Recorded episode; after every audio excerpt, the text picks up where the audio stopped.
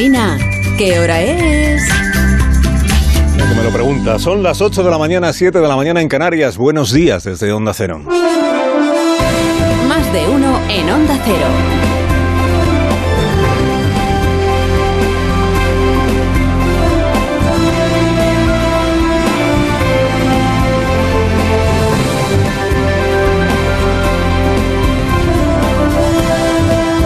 Están? Bienvenidos a una nueva mañana de radio. Estamos ya en el 28 de noviembre, se nos va acabando el mes. Y España inicia la semana eh, pendiente más del balón que de otra cosa, esa es la verdad, echando números para saber a qué atenerse el próximo jueves. Jueves es el primer día del mes de diciembre, 8 de la tarde. España estará midiéndose a Japón en el estadio Al Jalifa y Alemania lo estará a la misma hora midiéndose con Costa Rica en el estadio Al Bayt. Frente a los alemanes anoche empate a uno, a estas horas supongo que usted ya lo sabe, se pareció poco a la goleada del, del partido del debut frente a Costa Rica, pero al menos no palmamos. Un punto es un punto, mantenemos la cabeza de grupo y como se dice en estos casos, dependemos de nosotros mismos. ¿no? Hoy la España futbolera se despierta con la calculadora en la cabeza, cruzando los dedos, para que Japón no nos descalabre el, el próximo jueves. Antes igual quedó un poco confusa la, el final de la España que madruga sobre esto de qué tiene que pasar para qué. Y entonces me han pedido que lo, me han dicho, como tú explicas bien lo del cambio de hora, eh, explica esto de, de qué pasa el jueves. A ver, si ganamos a Japón, para adelante primeros de grupo, no hay duda. Si empatamos con Japón, eh, en el peor de los casos, seremos segundos de grupo, para adelante también seguimos. A ver, si perdemos con Japón, ojo. ¿eh? Ojo, cuidado, que diría el, el profesor Rodríguez Brown. Cuidado porque si palmamos con Japón y Costa Rica le gana a Alemania, estamos fuera. Y si Alemania le mete un cerro de goles a Costa Rica, también podría. Esta, es situación de peligro. Situación de peligro. Esto un poco en, en resumen. Total, eh, cruzar los dedos para que Japón no nos descalabre el jueves y que en el otro partido no se produzca una enorme sorpresa. Una enorme sorpresa sería tanto que Costa Rica le ganara a Alemania como que Alemania le metería 17 a Costa Rica. Bueno, esto es esto el jueves. Antes del jueves llegará el miércoles y ese día quien espera sobrevivir a la goleada parlamentaria es el ministro del Interior, Fernando Grande Marlasca. El Congreso le examina esta semana a petición de varios grupos parlamentarios por la versión que dio de los hechos ocurridos en la valla de Melilla el pasado mes de junio.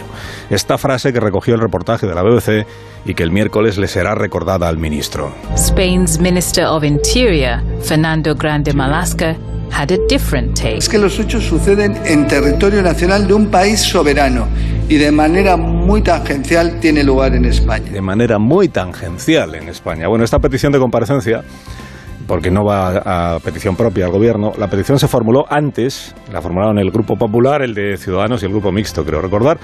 Eh, se formuló antes, digo, de que el viernes pasado los diputados de la Comisión de Interior pudieran ver todas las grabaciones de vídeo que el Ministerio ha aportado, ha entregado al Congreso y que a juicio de todos los diputados de la Comisión de Interior, excepto el del Grupo Socialista, prueban que en el mejor de los casos el ministro mintió cuando dijo eso de que los hechos solo habían afectado muy tangencialmente a España. Los hechos principales, por mucho que dijera el ministro que tangencialmente, ocurrieron en territorio español. El señor ministro dijo que no había sido en territorio español.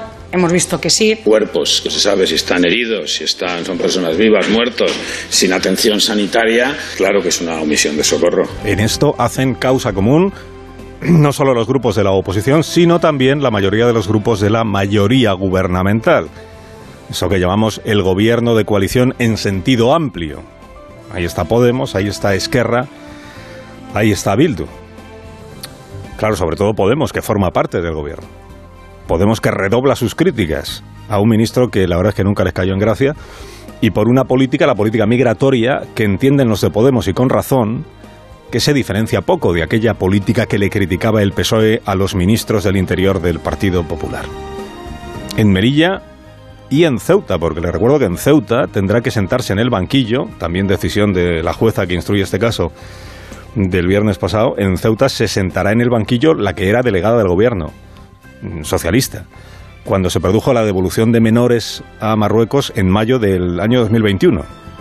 Cuando la crisis de Ceuta, la juez entiende que se saltó la ley, presuntamente digamos, ignorando premeditadamente la condición de vulnerables de esos menores.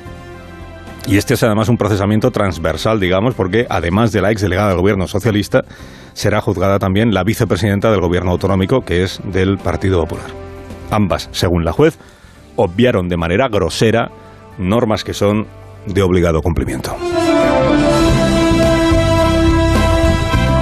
Empieza el lunes con España metida en huelgas. En Madrid, segunda semana del paro al que están convocados los médicos de atención primaria. Que no se puede más, estamos a punto de morir. La atención primaria que hacemos es pura demanda. Hemos perdido los principios básicos como la continuidad asistencial, la accesibilidad. Mantiene el paro el sindicato que lo convoca, que es AMITS, porque solo ve parches en las propuestas que le está haciendo el gobierno de Isabel Díaz Ayuso. En Cataluña, hoy el sindicato de médicos, de médicos, anuncia su calendario de movilizaciones que veremos si incluye una huelga, convocatoria de huelga y o manifestaciones. Sostiene el secretario general de este sindicato, Xavier Leonard, que la sanidad pública en Cataluña atraviesa una situación insostenible. El que nosaltres estem posant en evidència és que la situació de la sanitat pública catalana eh, és insostenible. Estem en una fase en la qual necessitem un pas més que les bones paraules per poder arribar a tener una situación mejor. el gobierno de Per no ofrece más que palabras, palabras y más palabras. Más, tenemos convocada huelga hoy para los empleados de la empresa pública Correos. Siete sindicatos secundan esta convocatoria. No la secundan los mayoritarios, que son UGT y comisiones obreras, que representan al 80% de la plantilla. De ahí que está por ver que tenga éxito la convocatoria o que tenga un seguimiento abultado.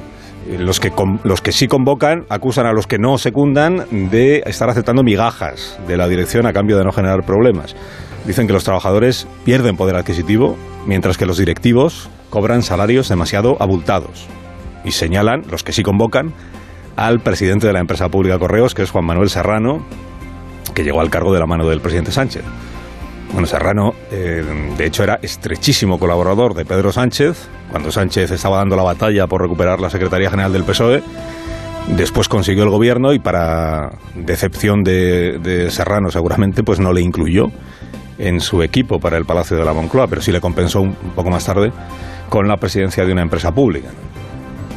Tal como compensó o premió Sánchez a Maricha Ruiz Mateos con la presidencia del hipódromo madrileño. Que por cierto, hablando de empresas públicas, nuevo ejemplo de la excepción catalana. Miren, en cualquier otro lugar de España sería impensable que accediera a la presidencia de una empresa pública una persona procesada por malversación de dinero público. Impensable. Pero en Cataluña, en Cataluña no es impensable porque la vara de medir es distinta. Y por eso, salvo sorpresa, presidirá la empresa pública Puerto de Barcelona el diputado Lluís Salvador, de Esquerra Republicana, pendiente de juicio por malversación. Y lo hará con la bendición del gobierno central, que forma parte del accionariado del Puerto de Barcelona. ¿eh? Catalonia is different. Cuenta esta mañana el periódico de Cataluña que el gobierno de Esquerra Republicana siguen adelante con lo de diluir el delito de malversación, que están viendo a ver cómo lo hacen, a ver cómo lo encajan, a ver cómo lo reformulan para que los beneficiados por la nueva definición del delito de malversación sean solo los de Esquerra Republicana de, de un poco por resumir. Bueno, desde ayer Pedro Sánchez, ya lo sabe usted, preside la Internacional Socialista, que es una congregación de partidos más o menos parecidos al suyo, y cuyo liderazgo pues no debe de dar mucho trabajo, porque si no, no podría abarcar el presidente todos los cargos que ahora mismo desempeña, a saber, presidente del Gobierno de España, secretario general del PSOE, presidente de la Internacional Socialista, líder de la oposición a Núñez Feijó y señalador de medios de comunicación críticos. A nadie le cunde más el día que a, que a Pedro Sánchez. En su discurso de coronación hizo una encendida diatriba contra el PP y una cerrada defensa de sí mismo.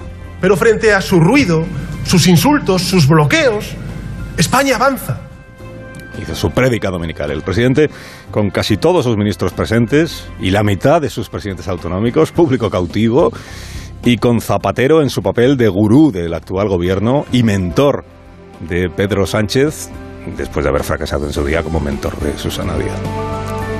Zapatero estuvo ayer más zapatero que nunca, proclamando como si descubriera el océano que la igualdad de la mujer no es una concesión masculina, sino un derecho. Las pertenece. Eh, con la A, las pertenece.